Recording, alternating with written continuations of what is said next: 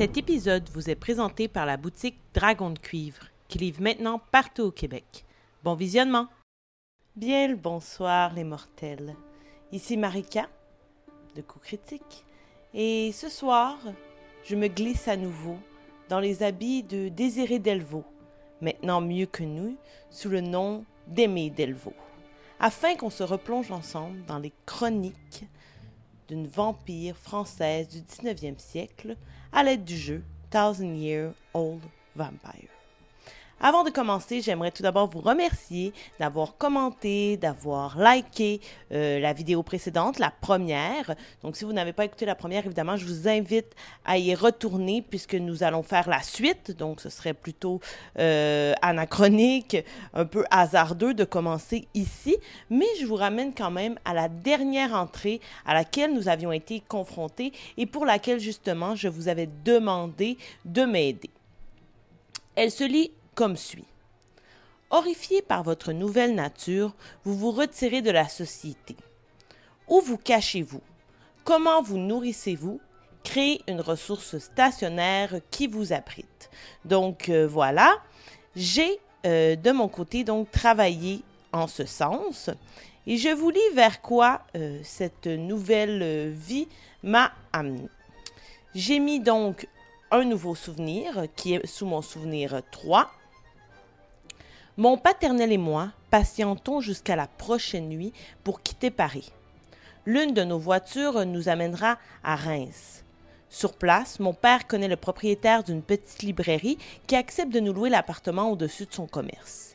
Il évoque ma présence, mais justifie mon peu de visibilité par une maladie du soleil qui affecte ma peau. Alors qu'Abélard dort, je chasse de façon désespérée, mais je reviens quelquefois bredouille de mes excursions nocturnes. Donc, la ressource stationnaire que j'ai créée est en fait le petit appartement au-dessus de la librairie où je demeurais avec mon père. Vous vous rappelez de la suite, donc il faut que je brasse un des 10 et un des 6 et que je soustrais le, le résultat du D6 à mon D10, ce que j'ai déjà fait. Donc j'ai eu un 6 et un 5, ce qui donne 1. J'ai donc avancé d'une page, ce qui m'amène à l'entrée 3. Voici de quelle façon se poursuit l'histoire de notre vampire Aimé Delvaux. Donc, l'une des personnes que j'aime découvre ma condition et décide de travailler avec moi pour m'aider. Dans mon cas, Abélard, mon paternel, était déjà au courant de mon état. Je dois donc créer une ressource qui va représenter l'assistance qu'il va me porter euh, et si je n'ai pas de euh, personnage mortel avec moi, eh bien, j'en crée un. Dans mon cas, je vais utiliser Abelard à nouveau, donc c'est tout d'à propos, et je vais continuer euh, en ce sens. J'ai donc ajouté l'entrée sous le souvenir 4 de mon père qui travaillait, qui était professeur à la Sorbonne. Dans l'obligation d'arrêter son enseignement à la Sorbonne durant notre séjour à Reims, Abélard obtient un emploi au lycée Georges Clémenceau et ce, même s'il n'est pas un homme d'Église à proprement parler. Il met son bureau à ma disposition afin d'attirer mes victimes vers cet endroit le soir venu. Donc, c'est sa façon de m'aider. J'ajoute à nouveau une ressource qui sera le bureau d'Abélard au lycée. Donc, dans mes ressources, j'ai toujours une plume pour écrire, legs de ma mère décédée à ma naissance, que j'avais euh, mise dans mes ressources dès le début, dès la création de mon personnage. Et je viens d'ajouter aujourd'hui même petit appartement au-dessus d'une librairie et bureau d'Abélard au lycée. Donc, je commence tranquillement, pas vite, à me refaire quelques ressources que j'avais perdues hein, en quittant Paris, puisqu'évidemment, j'avais deux ressources stationnaires que je ne pouvais pas apporter avec moi. À nouveau, j'ai lancé. J'ai lancé un 9 sur mon D10 et un 4 sur mon D6, euh, ce qui me donne 5. Donc, j'avance de 5, ce qui m'a apporté à l'entrée 8 qui se lit ainsi. Vous êtes reconnu pour ce que vous êtes par une autre créature semblable à vous, donc un autre immortel. Je dois créer à nouveau un immortel, perdre une ressource et euh, gagner une compétence. Qu'est-ce que je perds à cause de lui ou pour lui? j'ai entré cette, euh, ce nouveau souvenir tout de suite après celui que je viens de vous lire, puisque euh, c'est logique avec le fait que j'ai maintenant un bureau à ma disposition au lycée. Une nuit où je suis parvenue à charmer une nouvelle victime afin de la traîner jusqu'au bureau de mon père, cette dernière me surprend en se présentant à moi comme un immortel. Clovis Siméon de son nom me menace ouvertement de m'exterminer si je continue de chasser sur son territoire. Alors qu'il quitte les lieux, il laisse une odeur particulière derrière lui. J'associe alors les vampires à ce parfum et me jure d'y être plus attentive à l'avenir. Je comprends alors que je dois faire mes adieux à cette cachette qui a maintenant été révélée à un nouvel ennemi. Donc, dans cette entrée, d'une part, je crée un nouvel immortel, qui est Clovis euh, Siméon, qui devait à la base être l'une de mes victimes, mais qui se révélera être un autre immortel, euh, qui m'a probablement suivi, qui m'avait remarqué, j'étais tout de même nouvelle en ville. D'une autre part, je me suis créé euh, une nouvelle compétence, l'odorat aux aguets. Donc, à partir de maintenant, je serai en mesure de repérer plus facilement les autres immortels parce que selon moi, peut-être me trompe, peut-être que je me trompe, ils ont une odeur particulière.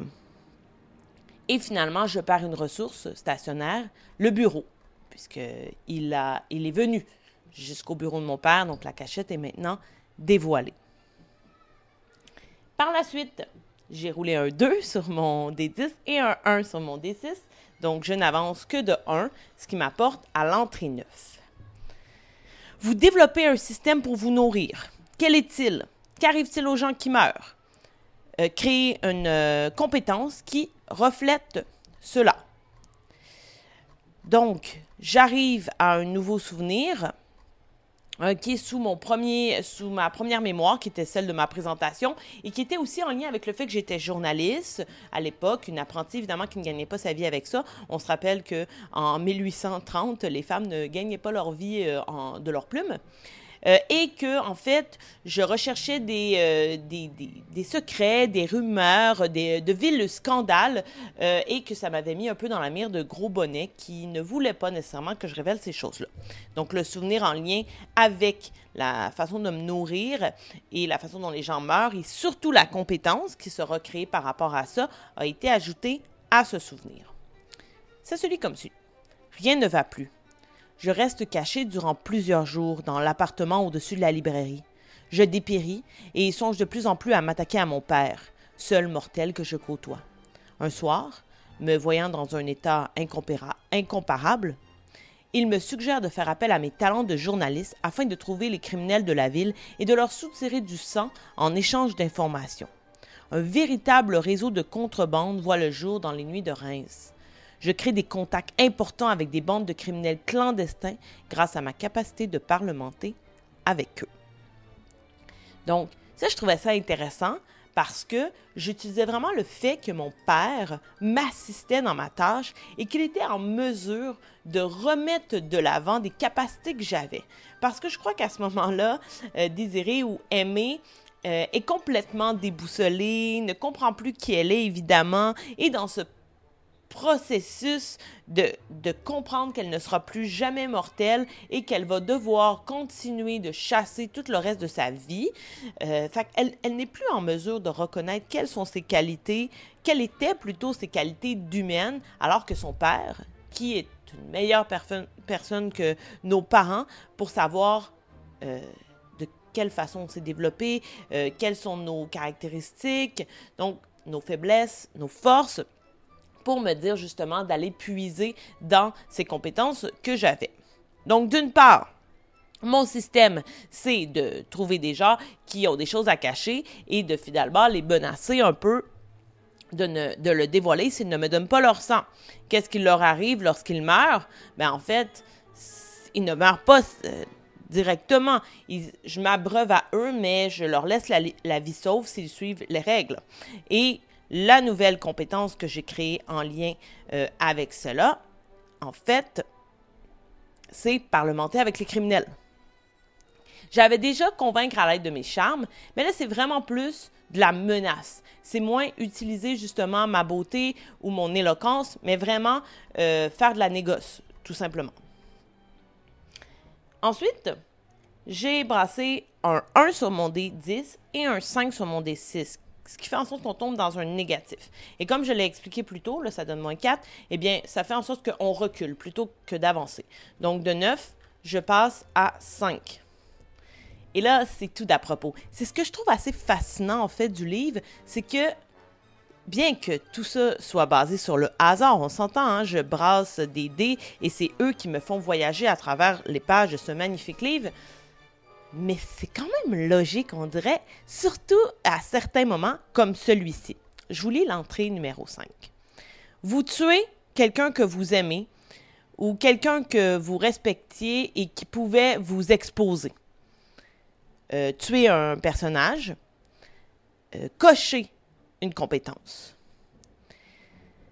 Et là, c'est fou parce que juste dans l'entrée d'avant, je venais de dire que rien n'allait et que je pensais de plus en plus à, me nourrir de mon père. Et évidemment, lorsque j'ai écrit l'entrée précédente, je ne savais pas du tout que j'allais être confrontée à l'entrée 5 par la suite. Donc, il y a comme de la suite dans les idées, mais c'est, c'est pas logique parce qu'on le sait pas. Je, je vivais vraiment avec l'inconnu. Donc, je trouvais ça assez intéressant. Et évidemment, comme il ne me reste qu'un personnage mortel, je n'avais pas le choix. Et j'ai mis ce nouveau souvenir justement sous celui que je viens de lire. Mes relations avec les villes assassins et les voleurs les plus avares de la ville commencent à faire parler de moi.